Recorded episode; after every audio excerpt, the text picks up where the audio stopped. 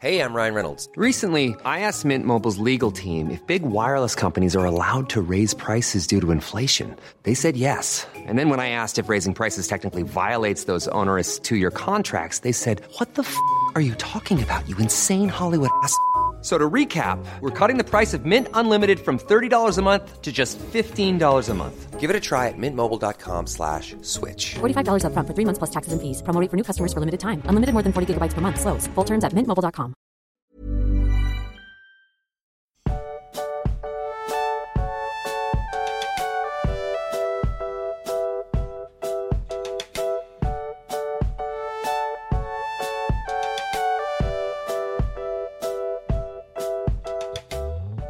magst, wenn ich dir jetzt erzähle, was ich gestern gemacht habe, wirst du sehr stolz auf mich sein. Äh, erzähl's mir. Ich habe gestern ein Quiz gemacht, ein Herr der Ringe Quiz und ich habe 18 von 20 Fragen richtig beantwortet. Dann war das aber ein Quiz, was sich sehr auf die ersten Bücher bezogen hat, auf das erste Buch bezogen hat, auf die ersten Kapitel. Vielleicht habe ich dich aber auch die ganze Zeit belogen und bin voll der Herr der Ringe Nerd. Dann hätte es Schleichergate nie gegeben. aber vielleicht wollte ich dich damit auch nur ablenken. Das, das, das hätte ein, ein wahrer Herr der Ringe-Fan, hätte das nicht übers Herz gebracht. Und ich muss dazu sagen, hätte ich das Kapitel, das heutige Kapitel äh, vorher gelesen, bevor ich das Quiz gemacht habe, hätte ich sogar 19 von 20 Fragen richtig beantwortet. Der Mensch, was war denn die Frage, die du nicht beantworten konntest? Also, Ähm, einmal ging es darum, wie viele Oscars Herr der Ringe gewonnen hat. Und die zweite Frage, die ich nicht richtig beantwortet habe, ist der Name von Aragorns Vater. ah, okay. Ähm, wie viele, oh, lass, warte mal, wie viele Oscars waren es denn? 14? Genau, ja, 14 waren es, glaube ich. Ja, doch, ne? Und ich habe zu wenig angeklickt. Also der letzte hatte, ähm, also Rückkehr des Königs hatte ja elf, glaube ich. Und war damit äh, einer der erfolgreichsten mit ähm, den anderen erfolgreichsten. Fachwissen pur. Einfach Im, Im Cinema äh, kommt es dann richtig durch. Nee, also ich weiß nur, dass Herr der Ringe bei den Oscars einer der erfolgreichsten waren. Es gab noch zwei, drei andere Filme, die ebenso erfolgreich waren, aber Ich glaube, Titanic hat mega abgeräumt, oder? stimmt, Titanic war es auch, ja. Ja. Aber das kriege ich jetzt auch nicht mehr Ich glaube, zusammen. es waren insgesamt vier. Ich glaube, es waren noch zwei etwas ältere. Ja, das kann sein. Ich bin nicht so der. Hör jetzt schon irgendeinen Filmliebhaber in Schnaufen, während er das hört. Darf uns dann ja gern berichtigen. Aber hier geht's ja nicht um Filme. Ja, ich wollte dir auch nur unbedingt kurz erzählen, wie gut ich bei diesem Quiz abgeschnitten habe. Also es war natürlich teilweise geraten, ja, weil die anderen Antworten einfach äh, nicht sein konnten. Aber vieles war auch Wissen, pures Wissen. Wer hat den Ring gemacht? Sauron, Gollum, Gandalf oder Frodo? Nee, ganz so leicht war es nicht, ja. Okay, okay, Entschu- Entschuldigung, tut mir leid. Ich bin sehr stolz auf dich. Das freut mich, das freut mich. Aber heute soll es um Kapitel 10 gehen, denn da sind wir. Ja, Kapitel 10, das Kapitel heißt Streicher. Aber was ist denn bisher passiert? Ja, unsere Hobbits haben ja eine ganze Zeit bei dem guten Tom Bombadil verbracht und sind jetzt nach Bre aufgebrochen. Da befinden wir uns gerade auch, denn wir sind ins tänzelnde Pony gekommen, in ein Gasthaus. Und in, ja, genau, und dort befinden wir noch immer. Frodo ist in der, im, im, im Schankraum. Äh, unter den Augen vieler Gäste ein kleiner Fauxpas passiert. Er hat sich in Ein Luft aufgelöst. Wie er es Ja. später im Kapitel noch nennt, ja. Ja, genau, ein kleines Missgeschick. Und äh, der gute Streicher reitet in diesem Kapitel ja auch mehrfach drauf, drauf rum, wie dumm das doch war. ja. Ähm, in dem Kapitel äh, Streicher wird mehrfach betonen, dass die Hobbits sehr töricht waren bisher. ja. Das ist eine der Sachen, die ich an dem Kapitel sehr mag. Genau, und wir haben uns jetzt äh, aus diesem Schankraum wieder zurückgezogen und befinden uns im Hinterzimmer. Genau, in der kleinen Gaststube, in der die Hobbits auch zuerst waren. Und ähm, da setzt das Kapitel wieder ein, nachdem ja der gute Wirt des Hauses, der Gerstenmann Butterblume, schon angekündigt hatte, er würde auch gern nochmal mit Frodo sprechen wollen, unter vier Augen. Aber zuerst ist jetzt mal Aragorn, äh, ja, Streicher Aragorn dran. Ich muss mich eh zurückhalten, ihn nicht mal Aragorn zu nennen, ne? Aber das Geheimnis wurde ja eh gelüftet. Es wurde jetzt schon gelüftet. Ich denke, wir dürfen ihn Aragorn nennen. Ja, Da habe ich nachher auch noch eine Frage zu. Aber Ja. da kommen wir, nach, kommen wir nachher dann zu. Ähm, genau, wir befinden uns mit Frodo, Sam und Pippin und Streicher in dieser kleinen Hinterstube. Nur Mary ist nicht da. Mary fehlt. Genau, Mary ist ja noch Luftschnappen. Dann geht es eigentlich darum, herauszufinden, wer ist Streicher, was will er von den Hobbits, warum hat er sie verfolgt oder warum überhaupt angesprochen. Und darum geht es dann die ersten 1, 2, 3 Seiten. Und der gute Streicher äh, lässt eigentlich recht früh durchblicken, dass er sie schon ein bisschen länger beobachtet und ihnen eben gefolgt ist, als er sie auf der Straße nach Bre äh, gesehen hat. Und dann hat er die Verfolgung aufgenommen. Er ist die dunkle Gestalt, die im letzten Kapitel über das Tor geklettert ist, hinter den äh, Hobbits her. Und nun ist er bei ihnen. Genau, also er macht da gar keinen Hehl draus. Er ist da ziemlich offen. Er sagt, dass er sie beobachtet hat, dass er auf der, dass er einen Frodo Beutlin erwartet. Frodo gefällt das auch am Anfang gar nichts. Er fürchtet ja sogar einem Erpresser in die Hände gefallen zu sein. Und ähm, Streicher lässt sie dann auch wissen, dass er sie ja schon direkt im Pony eigentlich ähm, hätte aufsuchen wollen, aber man hat ihn ja dann nicht in die kleine Gaststube gelassen, in der sie auch zuerst waren, ehe sie dann in den großen Schankraum gegangen sind. Und überraschenderweise, Streicher bietet ihnen seine Hilfe an. Also er besteht ja förmlich darauf, dass er sie begleiten darf. Der Preis, den er für seine Dienste verlangt, ist einfach auch nur, dass er so lange bei ihm bleiben darf, bis er selbst beschließt, wieder zu gehen. Die Hobbits reagieren darauf ja ganz unterschiedlich. Also vor allem Sam reagiert sehr viel deutlicher nochmal als die anderen auf Streichers gesamte Berichte hin und das, was er so sagt, auf seine Aussagen. Der ist nämlich immer noch so mit der misstrauischste, glaube ich, in der ganzen Runde. Während Frodo das, bei Frodo ist ja immer so ein bisschen, da habe ich das Gefühl, der ahnt das schon so ein bisschen, so was das für ein Kerl ist. Er wird ja auch später im ähm, Kapitel noch sagen, dass er das Streicher ihn nie so richtig erschreckt hätte. Also nicht so, wie es die Schwarzen, die ähm, sie verfolgen, die schwarzen Reiter. Und Sam ist da nicht so leicht von zu überzeugen. Der ist die ganze Zeit, ich würde sagen, Sam ist sogar so ein bisschen auf Krawall gebürstet Streicher gegenüber. Ich finde dieses Hin und Her zwischen den Hobbits und Streicher auf jeden Fall sehr spannend in diesem Kapitel, weil Streicher sie ja schon sehr kitzelt, ja. Also er, er reizt sie ja schon sehr, indem er ihnen erst sagt, ihr seid viel zu unvorsichtig, ja. Man hört euch auf Meilen entfernt, dass ihr unterwegs seid. Euer Name eilt euch voraus. Das in der Schankstube bei den Gästen war völlig daneben. Und als sie dann misstrauisch werden und eben auch sagen, ja, warum sollen wir denn dir jetzt ausgerechnet äh, vertrauen? Dann sagt er so, oh, ihr lernt dazu und es wird ja besser, es besteht Hoffnung. Also ja, also sehr, er ist dann schon so ein bisschen so, ja, ihr habt euren Verstand wieder gewunden. Ja, genau. Ähm, ja, er macht ihnen aber auch ein bisschen dadurch deutlich, dass das hier wirklich kein, kein Hobbit-Ausflug ist, wo man unbedacht Schabernack treiben kann. Also ich finde, ähm, Streicher macht hier schon wirklich so ein bisschen, ähm, also man spürt diese Lebenserfahrung. Er sagt das ja auch ein paar Mal, dass er, also er rühmt sich damit nicht wirklich. Er stellt es einfach nur fest, dass er älter ist, als er aussieht, dass er viele Jahre schon gewandert ist. Er sagt ja auch in einem späteren Teil in der Unterhaltung, dass ähm, die Hobbits sehr viel länger unterwegs sein müssten, als nur ein paar Monate oder Jahre in der Wildnis, um so auszusehen wie er. Ja. Gibt es nochmal direkte Infos, was diese Waldläufer sind? Woher die kommen, was deren Aufgabe ist? Ja, also es gibt keine, ich gerade nicht, also die kommen sogar nochmal in, also die kommen nochmal richtig vor mhm. Aragons Sippe. Es ist mit denen noch nicht vorbei. Aber es ist nicht so, als würde es jetzt einmal an einem Absatz nochmal detailliert erklärt werden. Es sammelt sich eher so ein bisschen über ähm, die ganzen Bücher hinweg, je mehr man auch über Streicher bzw. Aragon erfährt. Okay, ja. Also er bleibt ja auf jeden Fall auch in diesem Kapitel, obwohl er so viel von sich preisgibt, wir eben auch erfahren, wer er eigentlich ist, also seinen eigentlichen Namen, bleibt er trotzdem schon eine sehr mysteriöse Figur. Das schon, ja.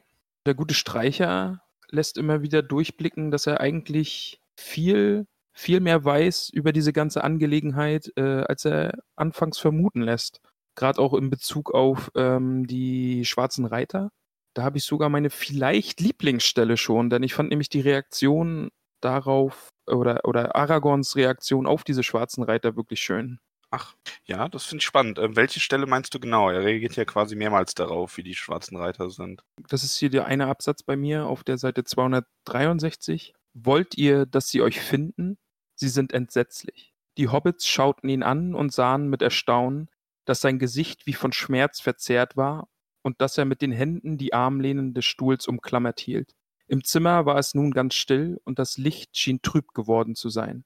Eine Weile saß er mit blicklosen Augen da, als hinge er einer alten Erinnerung nach oder horchte auf nächtliche Laute aus weiter Ferne. Und dann dieses nachgeschoben noch, ihr fürchtet euch vor ihnen, aber ihr fürchtet euch nicht genug. Den Satz allein finde ich schon richtig gut. Das ist bei den Hobbits auch wirklich, glaube ich, der Fall. Sie fürchten sich zwar vor diesen Reitern und wissen, dass Gefahr droht, aber die können sich noch nicht ausmalen, welche Gefahr das eigentlich ist. Ja. Ja, das ist eine Gefahr, die geht eigentlich über so Hobbit-Vorstellungen an dem Punkt komplett hinaus. Und ich fand es halt wirklich schön, weil Schleicher dieser, er kommt so leicht, leichtmütig herüber und äh, und spielt mit den Hobbits so, aber wenn es dann um dieses Thema geht, er hat seine Erfahrungen mit diesen schwarzen Reitern gemacht und keine guten Erfahrungen, ganz offensichtlich. Und das fand ich wirklich, das war sehr stimmungsvoll und hat mir richtig gut gefallen, die Stelle. Mhm. Ja, lässt einem auch ein bisschen, ich meine, Streicher tritt hier als neue Figur auf, die offensichtlich, wie du sagst, erfahren ist und auch fähig ist. Und dann so eine Reaktion von diesen Reitern zu haben, wertet die ja auch noch mal ein bisschen auf, deren Schrecken ja bisher hauptsächlich an Hobbits dargestellt wurde, die ja nun mal ja. zwar einen gewissen Widerstand gegen das Böse haben, aber jetzt nicht als die tapfersten Krieger gelten. Ja, das äh, Kapitel allgemein und ich ich denke mal, ich habe es jetzt noch nicht gelesen, aber das nächste Kapitel wird eh allgemein nochmal viel über diese Reiter zeigen, oder? Gerade am Ende dieses Kapitels wird ja nochmal deutlich, welch, welche Kraft und welchen Einfluss die auch auf Menschen haben können. Und Aragorn weiß das halt einfach schon und hat das schon erlebt. Ja. Und das fand ich wirklich spannend. Was ich schön finde in der Unterhaltung ist übrigens auch, ist nicht meine Lieblingsstelle, aber ähm, dass innerhalb dieser ganzen ähm, Unterhaltung, er schafft es ja nicht direkt, sie zu überzeugen. Mhm äh, er sagt ja dann selber, die Lektion in Vorsicht ist gut gelehrt worden. Und das ist eigentlich ganz, finde ich ganz witzig, weil er ihm das ja auch so ein bisschen beigebracht hat, gerade noch ein paar Minuten vorher. Ja, lobt er sich ein bisschen selbst. Ein bisschen schon, ja. Und er sagt dann aber, aber Vorsicht und Zaudern sind zwei, äh, zweierlei. Ja. Und da hat er ja durchaus recht mit. Er führt ja dann aus, dass sie nicht nach Bruchtal kommen werden alleine. Und stellt sie dann halt mehr oder weniger ähm, vor die Wahl oder will das dann auch noch ein bisschen weiter ausführen und dann klopft es aber auch. Der gute Gerstenmann Butterblüm kommt nämlich hinein. Und ich finde die Figur richtig, richtig gelungen. Auch in diesem Kapitel nochmal. Ich kann mir den richtig gut vorstellen, allein dadurch, wie er redet. Wir lesen das ja auf Deutsch, also wir haben ja auch die unterschiedlichen Übersetzungen. Ähm, das ist natürlich etwas, was im Original noch wesentlich ähm, deutlicher rüberkommt, allgemein bei Tolkiens Arbeit, die unterschiedlichen ähm, Redeweisen der Charaktere. Mhm. Das wird natürlich ein bisschen übernommen, aber nicht so ganz. Aber ich finde, bei Butterblume merkt man es auch nochmal, man kann, der hat eine sehr eigene Art zu reden. Auf jeden Fall. Und, und ich kann aus eigener Erfahrung sei, äh, sagen, es ist echt nicht leicht, unterschiedlichen Figuren so deutlich unterschiedliche Stimmen zu geben in der wörtlichen Rede. Also das so zu schreiben, dass man allein durch die Worte jetzt von dem Butterblüm sich den so gut vorstellen kann. Er bewegt sich, oder es wird ja auch nicht viel beschrieben, wie er sich bewegt und wie er handelt oder aussieht und so, ja, aber das kommt so gut rüber, allein dadurch, wie er redet. Und jetzt gerade auch eben dann, wenn er berichtet, dass Gandalf ihm äh, eine Aufgabe gegeben hat. Also diese Nacherzählung, ja. Mhm. Das, das, das sagte er. Das sagte ich. Und so, also das ist großartig. Richtig, richtig gut. Habe ich mir auch angestrichen, das, das wäre, glaube ich, auch einfach schon eine, eine, Lieblingsstelle wert. Es ist eine sehr schöne Stelle, ähm, wie er das so auch so sich ein bisschen aus sich, sich aus der Nase ziehen lässt, so in seiner geschäftigen Redeweise. Dann erstmal so, ja, jetzt mal redet er von diesem und von jenem und dann so, ja, ähm, fragt ihn auch, was hat das jetzt mit mir zu tun? Ja. Und ja, also ne, hier trifft ja diese Beschreibung, ähm, die auf ihn zutrifft, von dem äh, kleinen, dicken Kerl mit roten Wangen. Ja. Wo äh, Pippin äh, leise lachen muss und Sam ganz entrüstet ist. Das ist auch eine sehr schöne Stelle übrigens. Ja, ja. Frodo ist ja schon sehr angespannt, bis Butterblume sagt, ja, das war Gandalf, der ihn so beschrieben hat. Und ich finde es auch sehr schön, dass er Gandalf als guten Freund bezeichnet. Ja. Und ich finde auch, Gandalfs Art und Weise kommt durch Butterblüms Erzählung auch total gut rüber. Also ich muss mir das, glaube ich, auch einfach alles an, ankreiden oder an, an äh, markieren, damit ich das nochmal lesen kann, wenn ich selber irgendwas schreibe, einfach weil ich finde den Dialog oder diesen Monolog von Butterblüm finde ich richtig, richtig gut. Da kommt so viel rüber und es wird so viel Wissen vermittelt, aber es gleichzeitig es ist Handlung und also ich bin wirklich begeistert.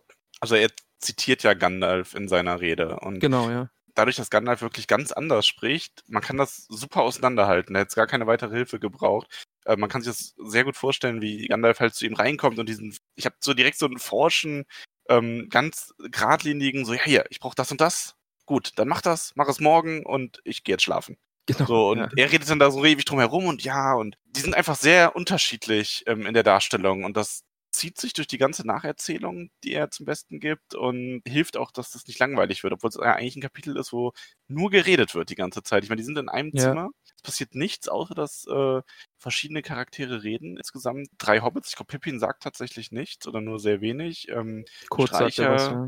Butterblume und Kunz. Also über äh, sechs Figuren und einer sogar noch in der Erzählung, wo dann gesprochen wird. Und man kann die trotzdem alle sehr gut auseinanderhalten. Ja, man sagt ja eigentlich dieses Show, don't tell. Also, dass man das, was hier alles so nacherzählt wird, dass man es eigentlich zeigen soll, wie es passiert. Aber ich finde auch gerade nachher diese äh, Erzählung, was Mary passiert ist, das kommt trotzdem so rüber, als, als wäre es jetzt gezeigt, dass es gerade passiert und ist jetzt nicht so ein schnödes Nacherzählen irgendwie. Mhm. Ja, dann ist das passiert, dann ist das passiert und also es ist wirklich ein großartiges Kapitel. Aber davon ab hat, geht Butterblume ja eigentlich darum, dass er was vergessen hat. Weil Gandalf war ja schon vor einiger Zeit da und wollte, dass Butterblume einen Brief abschickt an Frodo. Was ich auch so gut. Wir loben dieses Kapitel gerade in höchsten Tönen, merkst du das? Ja, ja, das ist auch eins meiner Lieblingskapitel tatsächlich. Also. Aber, es, aber es kommt eben auch so schön rüber, wie der Butterblüm. Er macht es ja, glaube ich, nicht mal mit Absicht, dass er äh, Sachen verschweigt oder es so, so hinauszögert und wichtige Informationen irgendwie so im, im Vorbeigehen erzählt, sondern man merkt richtig, wie er während des Redens denkt und ihm immer wieder neue Sachen einfallen. Ach so, und ja, ach, übrigens, das war ja Gandalf, falls ihr den kennt, der ist übrigens ein wirklich großer Zauberer. Und also, das ist wirklich schön. Aber ja, der Brief, lass uns auf den Brief zu sprechen kommen. Ja, Gandalf hat einen äh, Brief geschrieben. Also Butterblume erzählt natürlich auch noch ein bisschen was anderes, ähm, auch von den schwarzen Reitern er bemerkt ja übrigens Aragorn auch erstmal gar nicht, was ich Stimmt, auch wieder. Ja. Bei, in der ersten Szene mit ähm, Streicher der Stube mit äh, den Hobbits geht es ja auch so. Also die, er scheint da wirklich ein Talent für zu haben, sich einfach ins Dunkel zu setzen und nicht bemerkt zu werden. Ja. Und der ist ja dann auch ziemlich entsetzt, dass äh, der Herr Streicher, ne, dieser Waldläufer, den Hobbits helfen will, weil an denen würde er sich ja nicht wenden, wenn er Hilfe braucht. Aber ähm, der Hinweis von Streicher selbst, dass sie keine andere Hilfe kriegen, weil Butterblume wird ja kaum selber mit ihnen in die Wildnis gehen und äh, sie vor den schwarzen Reitern beschützen, ist dann natürlich auch nicht ganz von der Hand zu weisen. Aragorn ist teilweise auch ein bisschen fies. Der Punkt, den du gerade sagst, irgendwie, ja, wer soll ihnen helfen, wenn ich Streicher? Soll es Butterblüm selbst machen? Und dann dieses, äh, mit wem würdest du dich denn einlassen? fragte Streicher mit einem dicken Gastwirt, der seinen eigenen Namen vergessen würde, wenn ihn die Leute nächsten Tag riefen. Es ist schon fies, aber auch sehr, sehr lustig. Ja, er ist, er ist da schon sehr, sehr direkt irgendwie. Also der ist nicht äh, der freundliche, rücksichtsvolle ähm, Charakter, der die jetzt irgendwie groß anleitet und führt, sondern der kommt da rein, der weiß, was auf dem Spiel steht und so ein Butterblume wird dann auch einfach mal weggemäht, verbal in dem Moment. Das erkennt das, er einfach überhaupt nicht. Das trifft's ganz gut, ja. Und als es um den Brief geht, verrät Frodo sich eigentlich auch, oder vielleicht sagt er sich auch, dass er sich nicht mehr verstecken muss, denn eigentlich ist er ja mit Decknamen unterwegs, aber dieser Brief ist eben an einen Herrn Frodo Beutlin aus Beutelsend adressiert und dann sagt er, äh, oder merkt er eben, dass Gandalf ihm einen Brief geschrieben hat und dann merkt auch Butterblüm, dass er der Herr Beutlin ist, um den es hier geht. Ja, und bevor wir zu dem eigentlichen Brief kommen, da hast du völlig recht, das ist, äh, da lässt er das quasi so völlig fallen. Wahrscheinlich auch, weil er einfach denkt, okay, wenn der Gerstenmann, gut, der ist jetzt ein Freund von Gandalf, dann kann ich mich ihm anvertrauen. Ähm, was ich hier sehr schön finde, ist aber Butterblumes Reaktion auch auf darauf, dass Aragorn dann sagt, dass die schwarzen Reiter aus Mordor kommen. Also der Ort scheint ihm ja was zu sagen. Er wird ja, ja. totenblass und ähm, sagt sogar, das ist ja die schlimmste Nachricht, die zu seinen Lebzeiten Bre erreicht hat. Er ist dann aber trotzdem bereit, weiter zu helfen. Also man hätte ja auch als Gastwirt die Möglichkeit zu sagen, was, die, die, die kommen aus Mordor und die suchen euch, ja dann verschwindet. Aber er ist da sehr wacker tatsächlich. Er stellt sich da hin und sagt, gut, ähm, was kann ich tun? So, und er kann nicht viel tun, aber wie Aragorn es sagt, jedes bisschen hilft. Das ist wirklich auch eine sehr schöne Stelle, eben auch dieses, er sagt ja, nun erst recht. Ja, also jetzt helfe ich euch erst recht. Ich weiß, wie schlimm es um euch steht.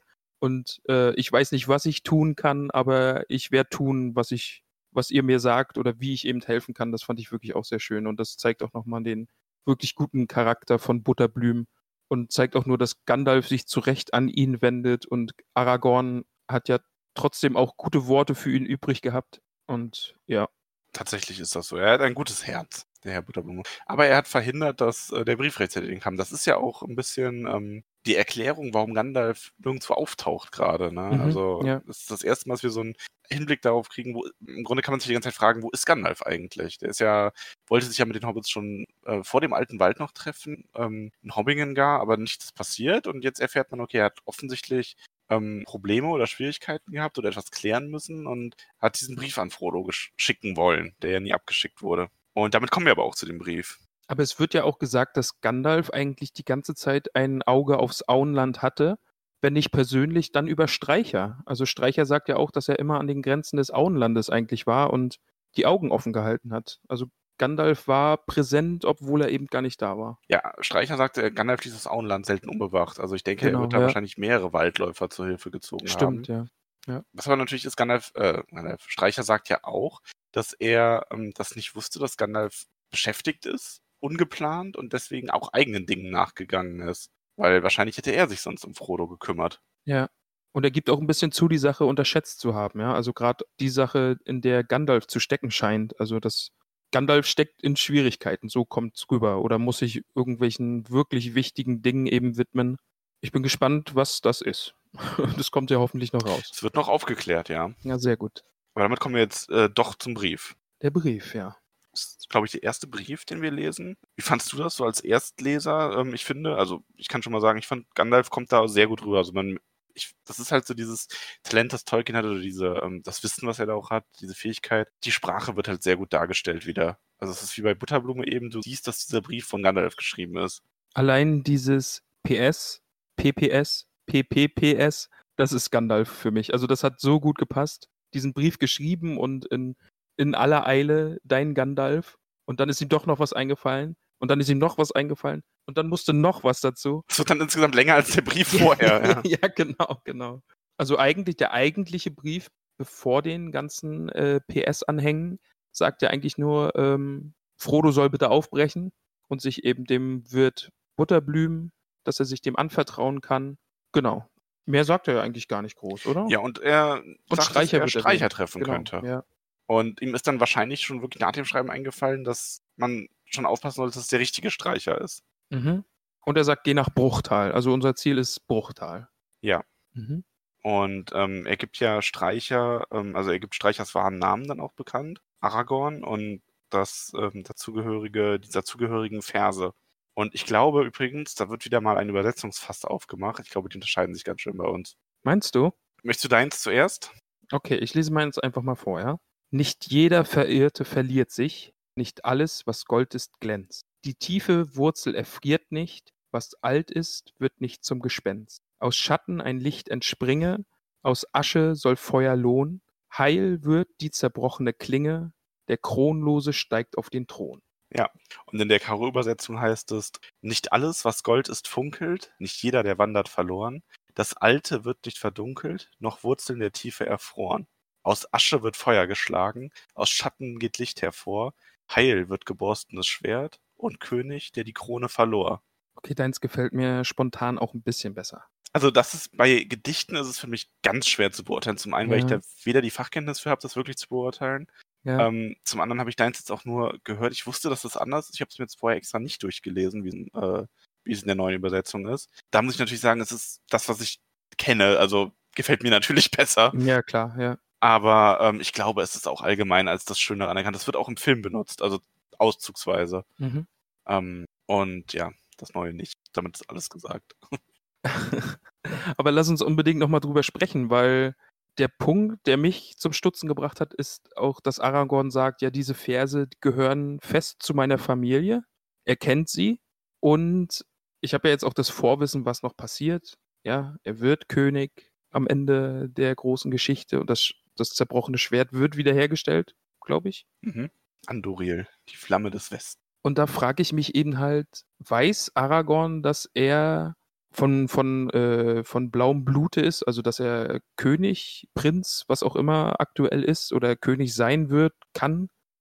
Ähm, ja, also das ist tatsächlich auch ein, also er weiß es auf jeden Fall. Er ist auch hier, das kommt später noch mehr durch, aber er hat da auch dieses Ziel vor Augen. Also das ist für ihn ist das jetzt keine Frage mehr. Ähm, das ist eher eine Frage des Zeitpunkts gewesen. Ah, Und dieser Zeitpunkt ist jetzt da. Also ähm, das Schwert wird auch bald neu geschmiedet werden. Ähm, und Aragorn ist hier nicht. Also das ist ein interessanter Unterschied zum Film, falls du dich an die Filme noch ein bisschen erinnerst. In den Filmen ist Aragorn sehr zögerlich dargestellt. In den Filmen ist Aragorn großartig dargestellt. Ähm, äh, Viggo Mortensen großartig gespielt, ähm, ganz toll optisch und sowohl vom Mhm. ganzen Verhalten her.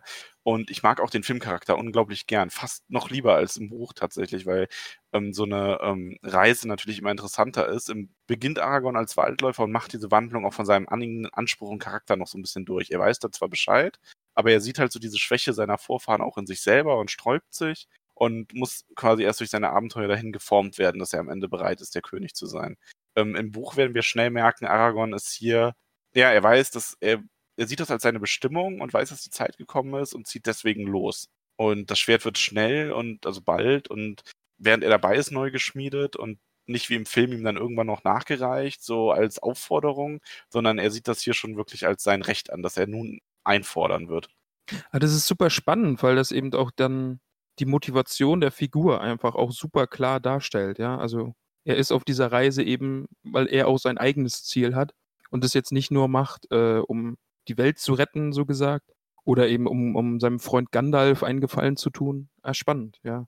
Weil ansonsten kennt man es ja so klassisch aus Geschichten. Man ahnt es vielleicht, oh, unser Held, ja, es kommt dann im Laufe der Geschichte raus, oh, du bist von blauem Blut, du bist eigentlich der wahre Prinz, du steigst am Ende auf den Thron. Aber dass ihm das so bewusst ist und dass ihm das klar ist und ein konkretes Ziel für ihn ist, also das finde ich spannend. Also bin ich sehr gespannt darauf, auch wie er das so äh, verfolgen wird. Und ja. Da werden noch auch schöne Szenen kommen, wo er ähm, in, innerhalb eines Satzes quasi diesen Waldläufer abstreift, um seine Autorität aufzubringen gegenüber anderen Leuten, mal auf Wanderschaft und so. Und da, also ich denke da vor allem an eine Stelle im zweiten Buch, die auch in einem meiner Lieblingskapitel ist. Da werde ich ja nochmal drauf zu sprechen kommen, wenn es soweit ist. Also da, da merkt man es dann ganz deutlich den Unterschied auch zum Film.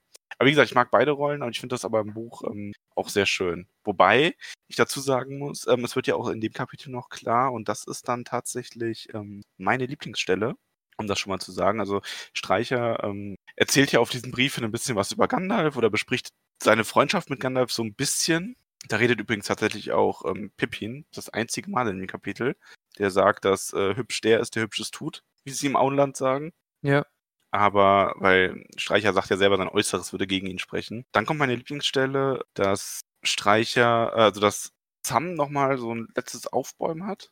Wirklich nochmal in Frage stellt, woher wissen wir, dass das der Streicher ist, von dem Gandalf gesprochen hat. Ähm, er hat ja auch diesen Brief nicht erwähnt. Also Streicher hat den Brief nicht erwähnt. Er stellt sich da quasi nochmal vor seinen Herrn und Streicher und will das nicht so ganz wahrhaben, dass er, die, dass er ihn jetzt in diese Gruppe reinlassen muss, weil sie keine andere Wahl haben und weil der Brief sagt, sie können ihm vertrauen.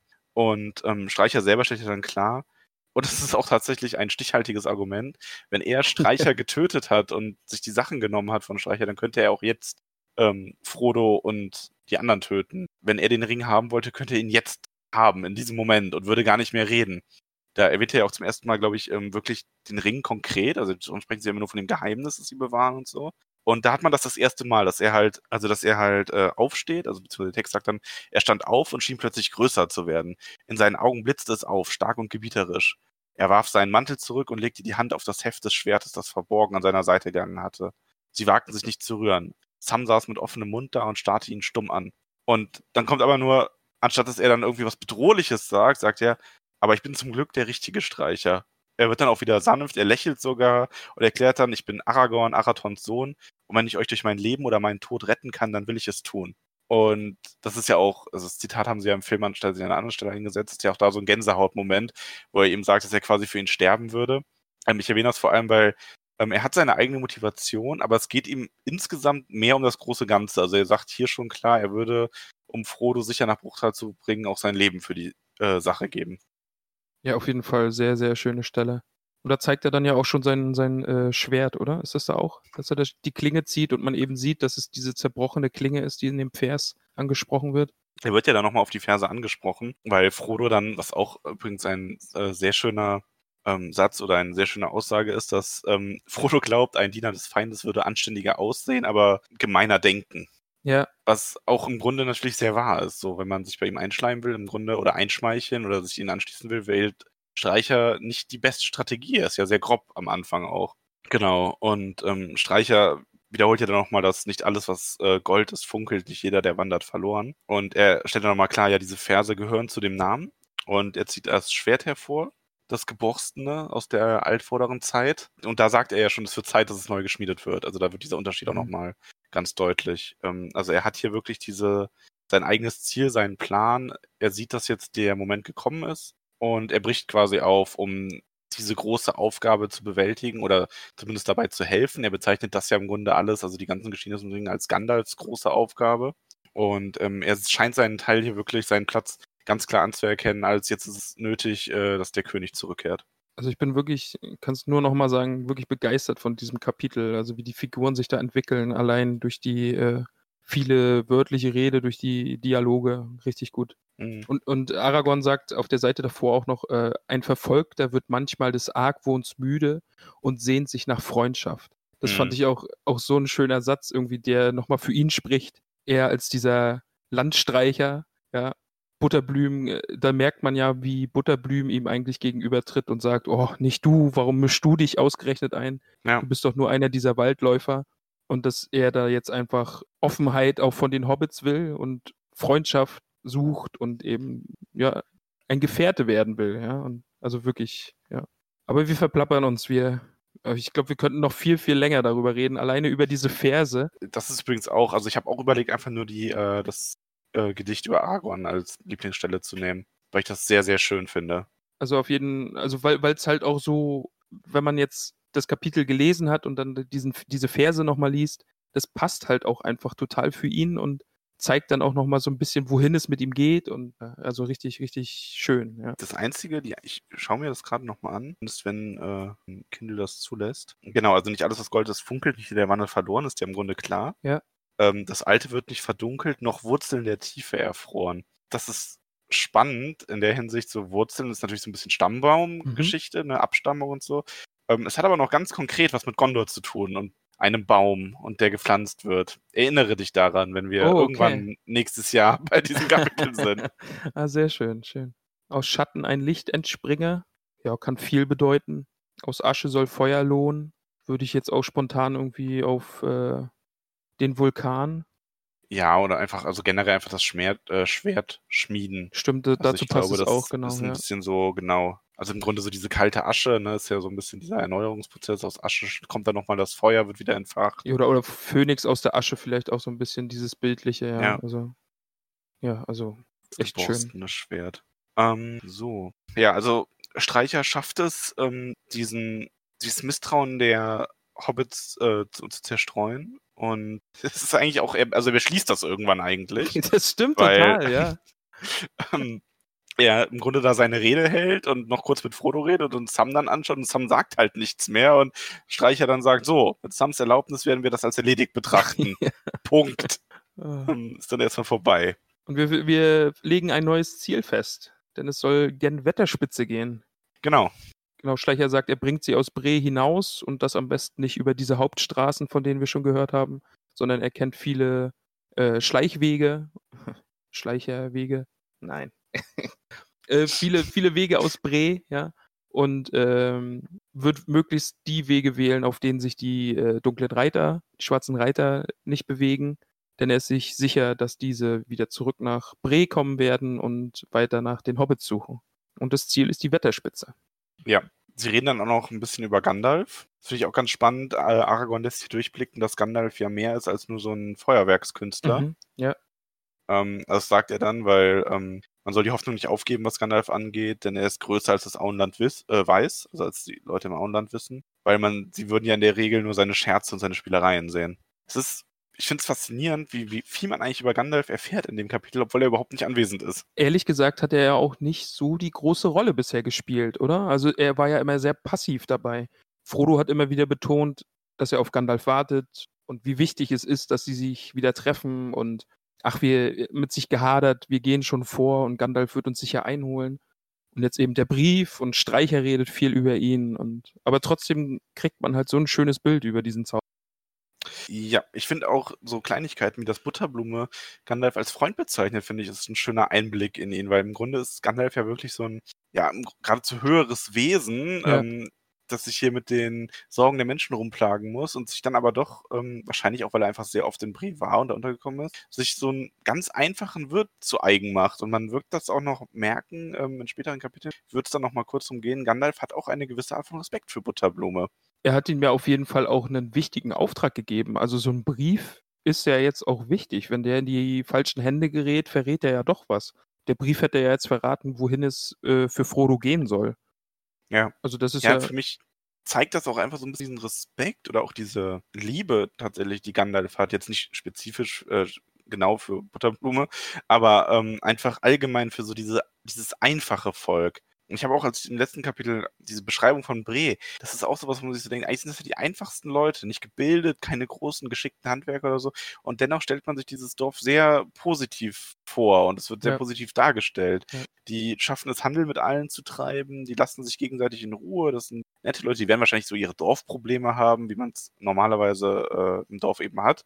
Aber ähm, dieses einfache, schlichte wie bei den Hobbits ähm, wird fast schon mehr ähm, hervorgehoben und als gut dargestellt und erhaltenswert wie jetzt irgendwelche Elben, die durch die Lande ziehen und ganz erhaben wirken. Ja, und dann ist eigentlich alles so beschlossen erstmal, oder? Also Streicher hat beschlossen, sie werden Richtung Wetterspitze aufbrechen und er kennt die Wege schon. Aragorn has joined the party. Also, So in etwa, ja. Da musste ich wirklich lachen, als der gute Pippin sagt, entschuldigt, aber ich bin todmüde, egal in was für Gefahren und Sorgen wir stecken. Ich muss jetzt zu Bett gehen oder ich schlafe hier ein, wo ich sitze. Also das dann wieder Ja. so durchbrechen. Das ist schön. Ja. Vor allem sagt er ja dann auch danach, wo ist dieser alberne Mary? Stimmt. Das finde ich ist auch ein schöner Ausdruck. So, wo ist dieser alberne Mary eigentlich? Und den Mary taucht ja dann auch auf. Ja, denn die Tür springt auf und Mary kommt hinein. Und Mary ist außer Atem und ähm, fürchtet sich und er berichtet, dass er die schwarzen Reiter gesehen hat. Genau, ja, er wurde von, er wird von Nob begleitet und sie kommen hinein in die Stube und sagen eben, dass sie äh, die schwarzen Reiter gesehen haben und andere verdächtige Gestalten. Mhm. Denn wir erinnern uns ja, als äh, Frodo sein kleines Missgeschick in der Schankstube passiert ist, haben zwei Gestalten wissende Blicke ausgetauscht und sind einfach gegangen. Ja. An der Stelle übrigens auch wieder, Aragorn erschreckt wieder jemanden, indem er einfach irgendwo im Dunkeln sitzt und dann anfängt zu reden, nachdem er nicht bemerkt wurde. Das ist das dritte Mal in dem Kapitel Ja, tatsächlich. stimmt, ja. Ja, und aber Frodo sagt ja dann auch so, ja, er ist ein Freund von Gandalf, ne? Mary erstaunt Streicher aber tatsächlich auch in dem Moment, weil er ja erzählt, dass er einem schwarzen Reiter gefolgt ist. Und Streicher sagt ja dann schon so, ja, das war sehr, äh, sehr beherzt und sehr töricht gleichermaßen. Ja, genau. Also es war, war sehr mutig, aber auch ein bisschen dumm. Also einem schwarzen Reiter einfach so zu folgen, genau. Und er hat dann ja ein Gespräch belauscht und sich selbst damit ziemlich in Gefahr gebracht. Er belauscht das und der schwarze Atem, also dieser, diese Macht der schwarzen Reiter, hat ihn ja dann sogar ähm, zur Besinnungslosigkeit getrieben Genau. und verhindert, dass er flieht. und er dachte, er ertrinkt, als er wieder aufwacht. Auch. Ja, das ist eben dieses Gefühl, das ist eine der dieser Fähigkeiten der schwarzen Reiter eben. Ja, okay. Also Aragorn bezeichnet das ja als schwarzer Atem. Ja. Weil Mary selber sagt, er war fix und fertig, er weiß gar nicht, was über ihn gekommen ist. Er bezeichnet ja dann Lutz Farn, äh, Farning und die Südländer auch direkt als Speer und beschließt oder vermutet dann, dass noch etwas geschehen mag, bevor sie Bre verlassen, also in der Nacht noch. Genau, ja. Also sie denken ja, dass äh, etwas geplant wird. Dieser Lutz im, im Dienste der schwarzen Reiter steht oder von ihnen beeinflusst wurde. Ah nee, er sagt ja sogar auch, dass der böse Dinge auch einfach zum Spaß machen würde.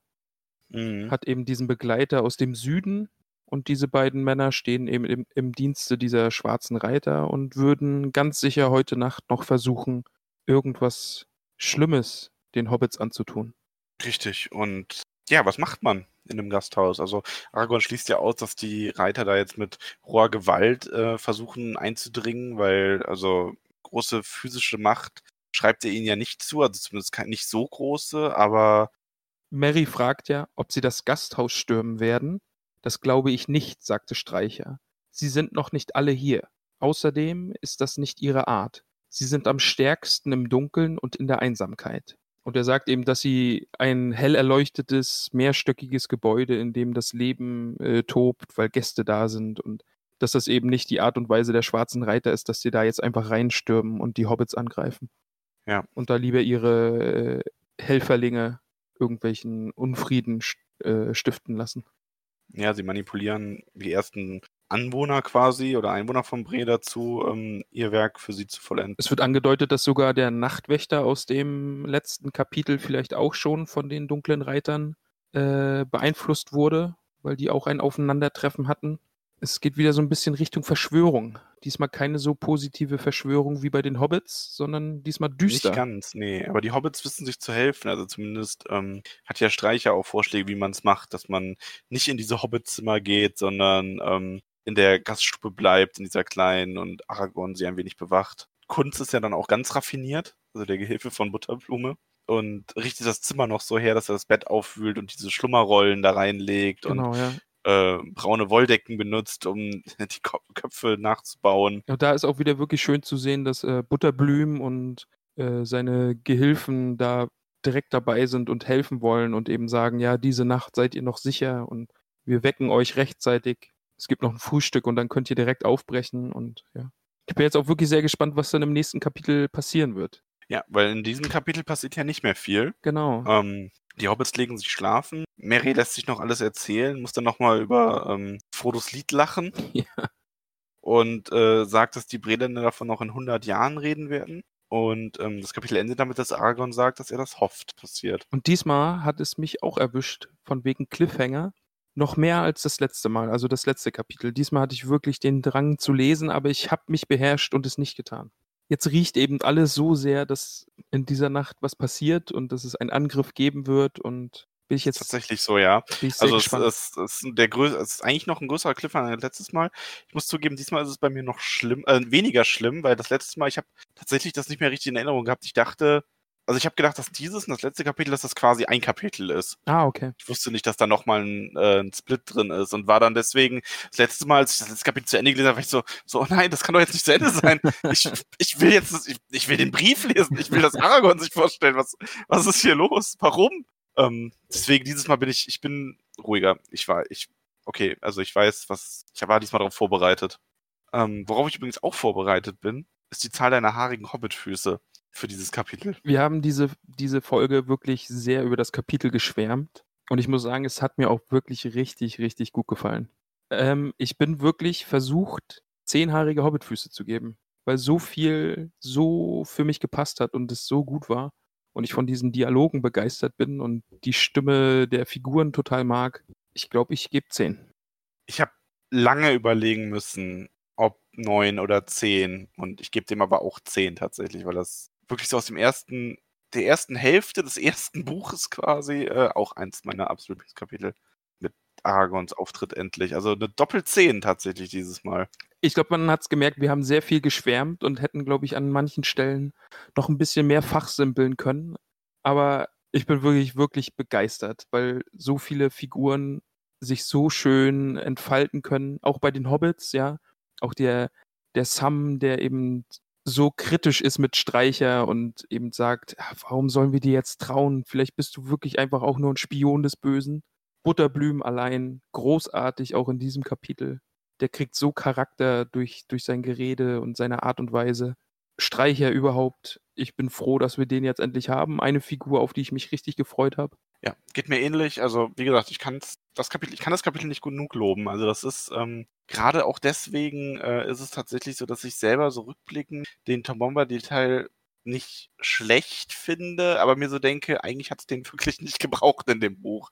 Ähm, also so hart das klingt. ne? Ich, Ja. Wie gesagt, ich mag Tom Bombadil, ich mag die Kapitel auch an sich. Ähm, aber ich finde ich freue mich, dass wir jetzt wieder so in, mit Bre und den Geschehnissen hier, dass wir da wieder richtig am der Hauptgeschichte ähm, entlang gehen. Endlich wieder und Charaktere kennenlernen, die bei uns bleiben werden. Ja, vor allen Dingen die Erzählweise und die Art und Weise, wie Tolkien jetzt schreibt, ist völlig anders als bei den Bombadil-Kapiteln. Das merkt man richtig. Also es wird wieder düsterer und es geht voran und das große Ganze steht mehr im, im Vordergrund. Und also ich mag die Bombadil-Kapitel auf jeden Fall für das, was sie sind. Ich habe sie gern gelesen und es hat mich verwirrt und es war lustig und teilweise wirklich bizarr. Ich sag mal so, die Tom Bombadil-Kapitel waren ein bisschen so, die hätte ich genauso gern gelesen, nicht Teil des, dieses Buches gewesen wären, sondern eine Kurzgeschichte von Tolkien, die im auf Mittelerde einfach spielt oder in Mittelerde spielt und einfach nur die Reise von drei Neu oder vier neugierigen Hobbits beschreibt, die in diesem alten Wald landet. Es, es hatte so ein bisschen, es hatte so ein bisschen Charakter von der Filler-Episode von äh, in einem Anime oder so, weißt? Wo die dann Mhm. mal, ansonsten wird die große Schlacht gekämpft und es geht Das voran. Monster of the Week irgendwie, nur dass es nur einmal vorkommt und dann nie wieder im Buch. Ähm, Na, ich, es hatte nicht mal das Monster of the wird. es war, glaube ich, irgendwie nicht mal Monster of the Week, sondern es war eher so eine Anime, wir sind am Strand und spielen Volleyball-Folge, finde ich. Mhm. Äh, aber ja. Ja, es ist, es ist schwierig. Also wir, die Tom Bombadil-Kapitel sind schwer. Ja. Wir haben übrigens die ähm, Tom Bombadil-Spezialfolge nicht vergessen. Die wird kommen. Denkt das nicht. Also wir haben, äh, da kommt auf jeden Fall noch was. Oh, da machen wir jetzt, machen wir auch, das wird auch so ein Running Gag, glaube ich, oder? Sagen wir in jeder Folge, also die Tom Bombadil-Folge, die kommt auf jeden Fall noch. Ja, aber die kommt ja jetzt wirklich bald. Also Genau. das können wir gar nicht mehr so lange machen. Das hätten wir vorher mit anfangen müssen. Stimmt, ja. Aber wir haben uns schon einen Termin gemacht, wann wir sie aufnehmen werden. Richtig, also genau. Es gab ja noch ein paar Sachen zu klären und wir nehmen die äh, jetzt auf. Wird, glaube ich, wird, glaube ich, interessant. Ja. Freue ich mich drauf. Ähm, davon ab, zehntes Kapitel, zweimal zehn Hobbitfüße. Oh, wie passend. Ja, tatsächlich. Das fällt mir jetzt erst auf. Oh, jetzt hast du ja hier noch, oh, das sind ja jetzt hier Verweise. Zufall? Ja, Ich glaube nicht, Max, ich glaube nicht.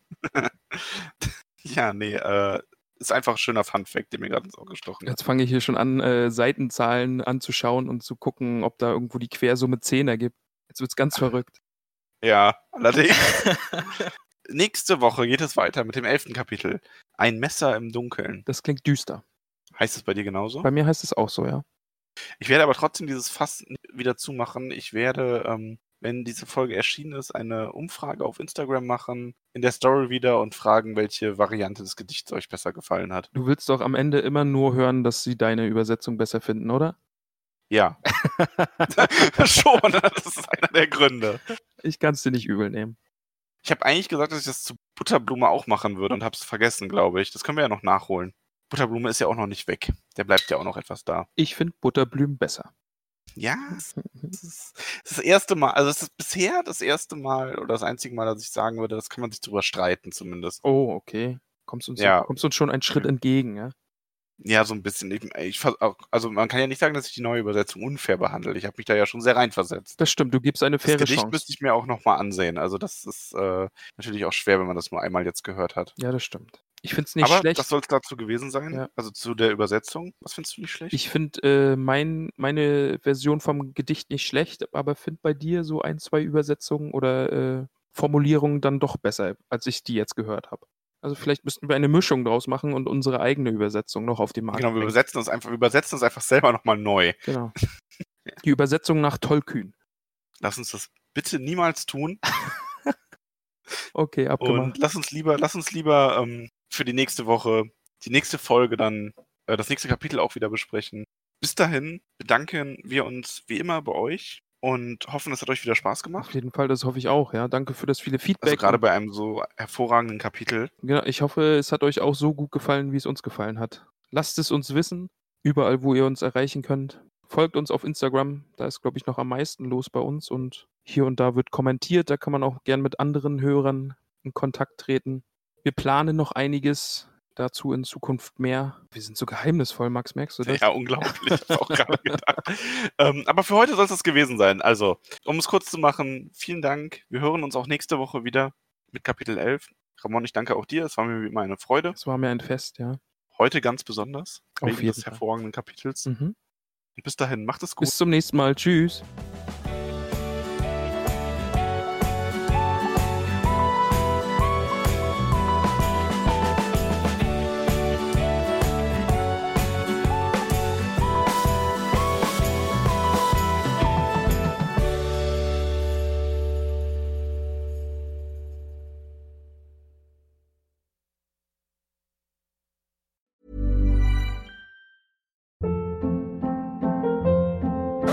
Hold up. What was that? Boring. No flavor. That was as bad as those leftovers you ate all week. Kiki Palmer here, and it's time to say hello to something fresh and guilt-free. Hello Fresh. Jazz up dinner with pecan-crusted chicken or garlic butter shrimp scampi. Now that's music to my mouth. Hello Fresh. Let's get this dinner party started. Discover all the delicious possibilities at hellofresh.com.